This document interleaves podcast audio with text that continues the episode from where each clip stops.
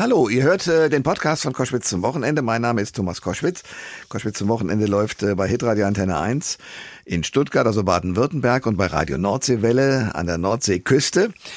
Und äh, wir haben da spannende Gäste, unter anderem auch Leute, die man aus dem Fernsehen lange kennt und mit verschiedenen äh, ja, Berufsbildern sozusagen auch immer wieder vorfindet. Detlef D. Soest ist so einer. Der war ja Caster bei den Popstars und hat da berühmte Leute mit rausgebracht als Musikerinnen und Musiker. Dann hat man ihn vor allen Dingen mit Fitnessvideos wahrgenommen und auch in der einen oder anderen Sendung dazu. Ähm, und jetzt ist er bei der Sat1-Sendung das Promi-Backen dabei. Also wie kommt ein Fitnesstrainer zum Backen? Und vor allen Dingen, wie kommt er dazu, ein Buch zu schreiben, wo er Backrezepte, und zwar mit heftigen Kalorien verbunden, vermute ich mal, herausgibt und trotzdem sagt, das kann man machen und trotzdem kann man es hinkriegen, dass man da nicht äh, aufgeht äh, wie ein Plunderstückchen beispielsweise.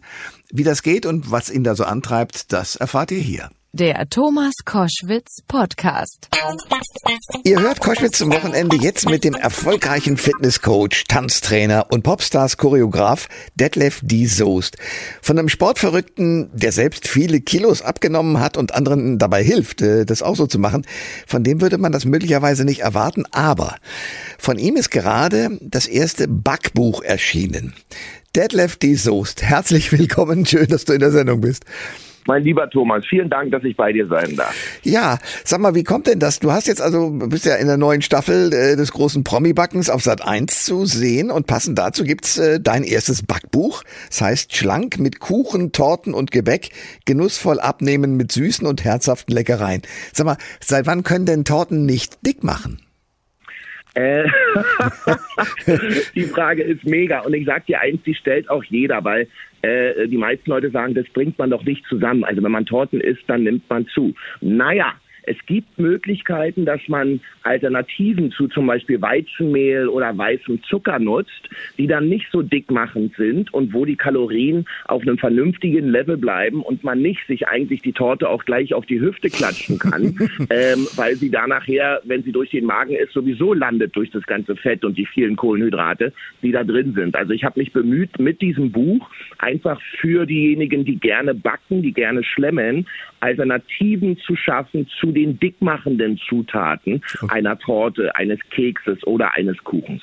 Ähm, ich vermute mal, die Show war jetzt der Anlass für dich, da sich sozusagen ein bisschen intensiver mit dem Backen auseinanderzusetzen, oder?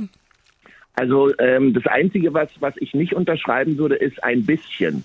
Hm. Weil ich sag dir wirklich, Thomas, ohne Quatsch, es ist so krass, das ist so heftig. Das sieht man ja auch teilweise in der Sendung beim großen Promi-Backen. Ich bin ja da echt an meinen Grenzen, ja. Hm. Äh, und wenn mir jemand gesagt hätte vor einem Jahr, Detlef, du wirst beim großen Promi-Backen erstens dabei sein und zweitens über deine Grenzen gehen müssen, da hätte ich gelacht, weil ich dachte mir, so backen kann ja jetzt nicht so schwierig sein.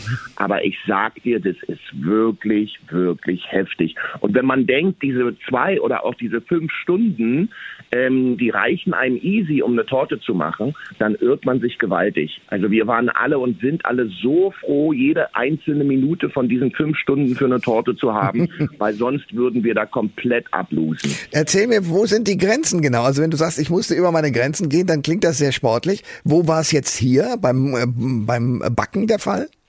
Äh, das ist relativ ähm, leicht erklärt. Wenn man kocht, ähm, du kochst ja eventuell auch gerne und öfter mal, dann ja. ist es so ein bisschen so, ah, dann macht man da ein bisschen Gewürz rein, dann macht man davon noch was rein, ah, ich probiere mal das mit reinzumachen und zum Schluss schmeckt es dann irgendwie. das fällt beim Backen komplett flach. Wenn du einen Fehler machst, wenn du eine Zutat zu früh oder zu spät reinmachst, wenn du zu viel oder zu wenig reinmachst, wenn du es zu lange im Ofen lässt, wenn du was zu lange anrührst oder ähnlich, dann geht dir die gesamte Torte kaputt. Also, und, und, und das ist halt gerade, das sieht man ja bei mir bei den technischen Prüfungen, ist halt mein großes Problem. Weil wir kriegen die Lebensmittel, mit denen wir arbeiten, wir bekommen die nicht doppelt.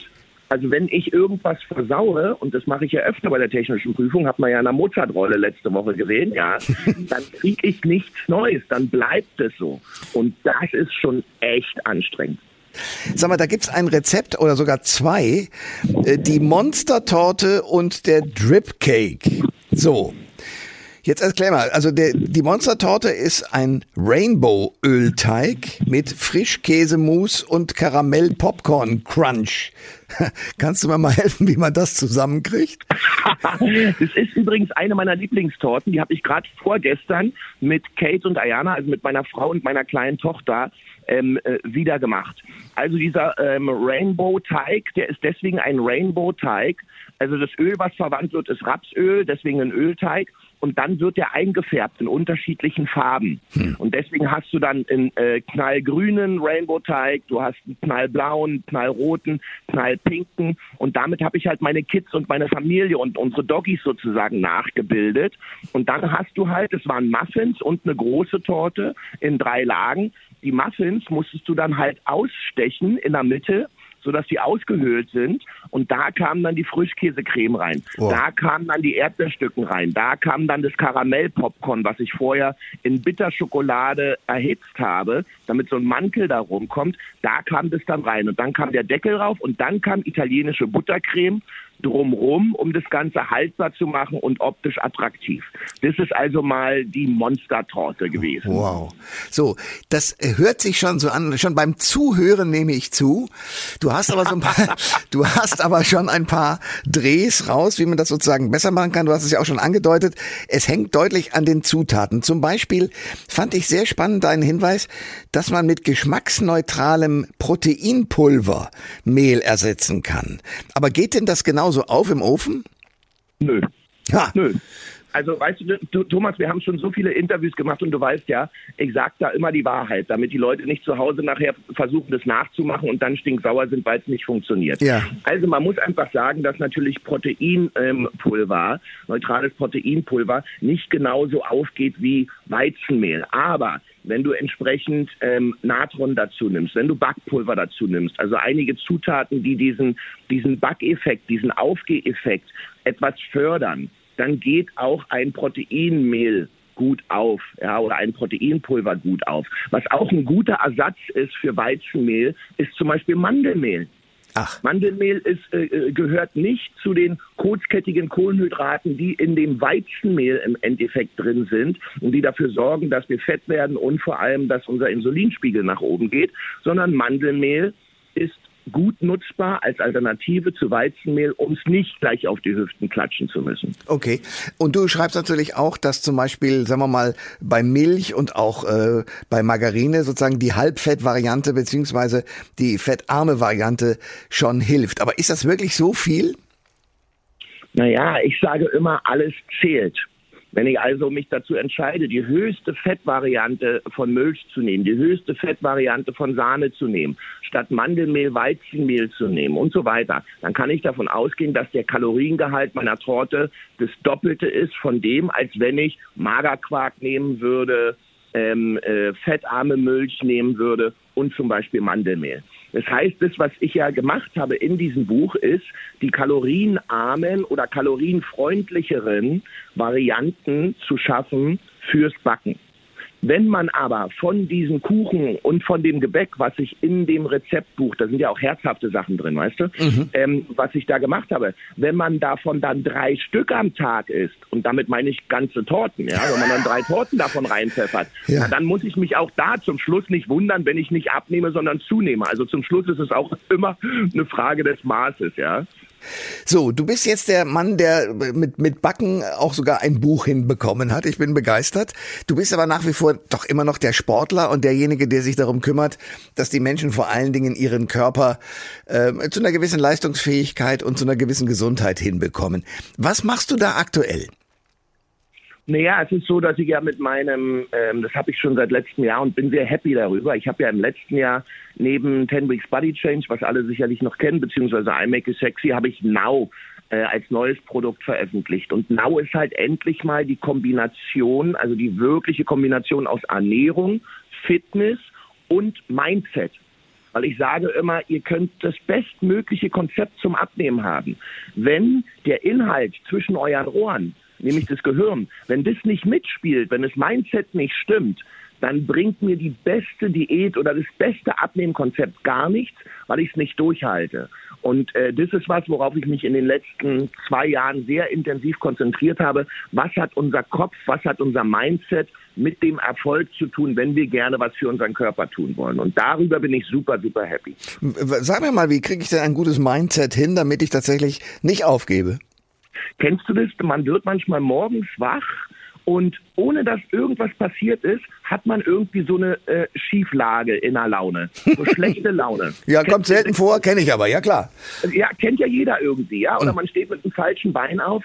Ähm, und äh, wenn man dann schlechte Laune hat, dann zieht sich das oft durch den ganzen Tag und wenn man dann zum Beispiel an seinem Körper was machen möchte, dann ist eher der Teufel da, der sagt, ey, der Tag ist doch eh schon scheiße, komm, lass uns zu Hause bleiben, wir gehen nicht zum Sport und greif doch in die Chipstüte rein und hau dir eine Cola rein, weil der Tag ist doch eh äh, gebraucht. Mhm. So, wenn du aber dann Werkzeuge hast, um dieses negative Mindset umzukehren, und da gebe ich jetzt mal gleich zwei, drei Beispiele, äh, dann kriegst du das auch mit dem Abnehmen hin. Erstes Beispiel, das, was ich mache morgens, wenn ich wach werde, ist, dass ich an meine Magic Four denke. Das heißt, ich als allererstes, wenn ich wach werde, denke an Shani, Carlos, Ayana und meine Frau Kate.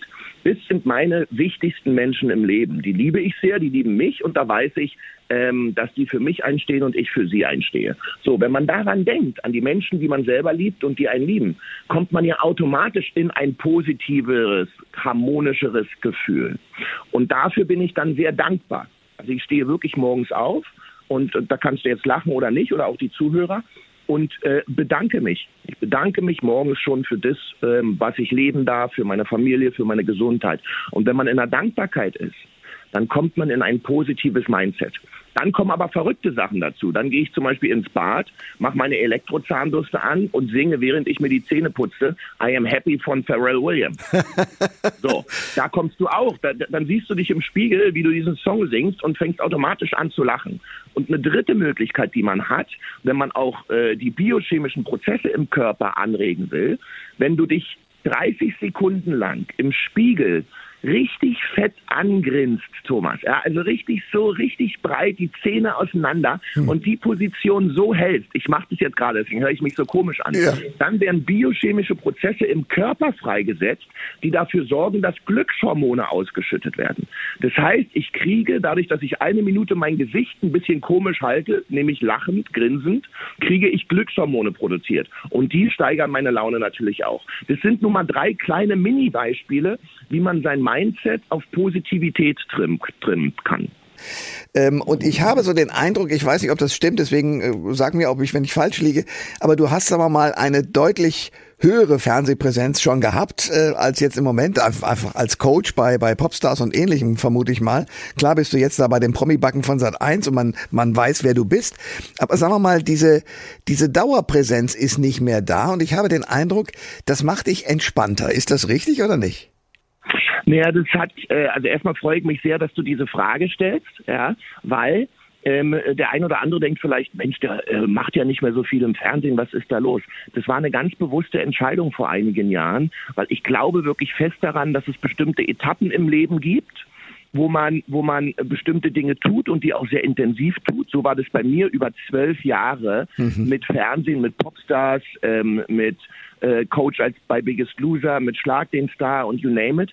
Aber vor einigen Jahren haben wir die Entscheidung getroffen, meine Frau und ich, dass wir uns da ein bisschen zurückziehen, um mehr die familiäre Ruhe zu haben. Und heutzutage ist es ja so, dass die Relevanz von Fernsehen, also die Wichtigkeit von Fernsehen, nicht mehr so stark ist wie früher. Heute kannst du ja über deine Social-Media-Kanäle oder über andere Online-Kanäle die Menschen, deine Fans auch erreichen äh, und mit denen verbunden bleiben. Aber du hast recht, ich bin in der Tat, ähm, glaube ich, ruhiger geworden. Vielleicht ist es eine Altersweisheit, äh, vielleicht ist es auch einfach, dass ich einen großen Grad an Zufriedenheit habe in meinem Leben, weil ich gesund bin, weil wir unsere Miete zahlen können, weil ich gesunde Kinder habe, eine tolle Ehefrau. Das spielt ja auch immer alles mit einer Rolle. In der Tat. Aber gerade in diesen Zeiten, also ich meine, wie, wie geht, gehst du mit Corona beispielsweise um? Das hemmt uns ja bei allen möglichen Aufgaben, hemmt uns ja diese Situation jetzt seit rund zwei Jahren ziemlich heftig. Corona kotzt mich an. Ja, Ja, also, weißt du, wir, wir haben ja immer, wir waren ja immer, und das mag ich auch an, an unseren Interviews so, Thomas, ähm, wir waren immer sehr offen, ja, und mhm. Corona ist eine Nummer, die geht mir so dermaßen auf den Sack, ja. ja. Ähm, aber damit bin ich ja nicht alleine.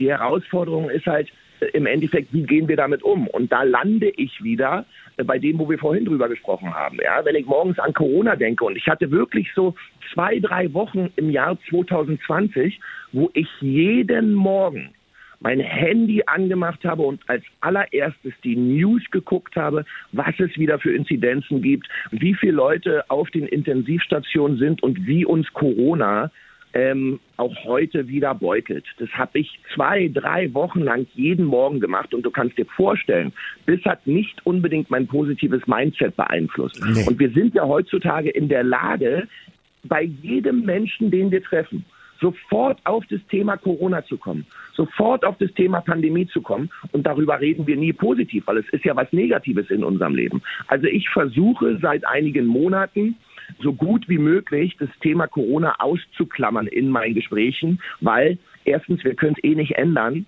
und zweitens, es schafft nur schlechte Laune. So, das Schöne an dir ist, dass du immer mit guter Laune rumläufst und mir ein paar Tipps gegeben hast, was ich morgens am Spiegel mache.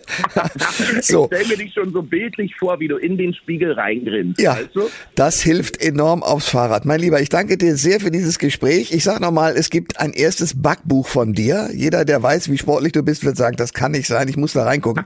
Schlank mit Kuchen, Torten und Gebäck, genussvoll abnehmen mit süßen und herzhaften Leckereien. Das gibt's von dir. Außerdem gibt's dich im Fernsehen, gerade beim beim großen Promi-Backen von Sat 1. Ich wünsche dir, Detlef, alles Gute, bleib gesund, munter und guter Dinge und bis demnächst. Ich freue mich auf unser nächstes Interview, mein Lieber. Bleib bitte auch gesund. Ja, alles Gute und vielen Dank. Alle Informationen zur Sendung gibt es online auf thomas-koschwitz.de.